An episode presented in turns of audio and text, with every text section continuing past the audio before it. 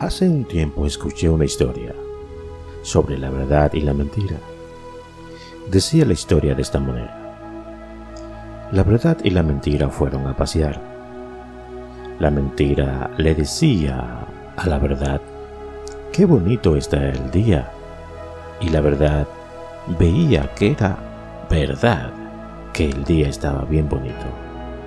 Luego se allegaron a un lago y la mentira dijo, el lago está bien bonito.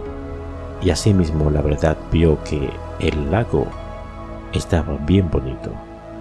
Después la mentira se allegó hacia el agua y tocándola dijo, está buena para darse un baño.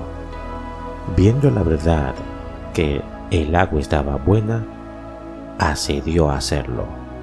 De repente, sin saber la verdad, la mentira salió del lago, se vistió con la ropa de la verdad y se marchó.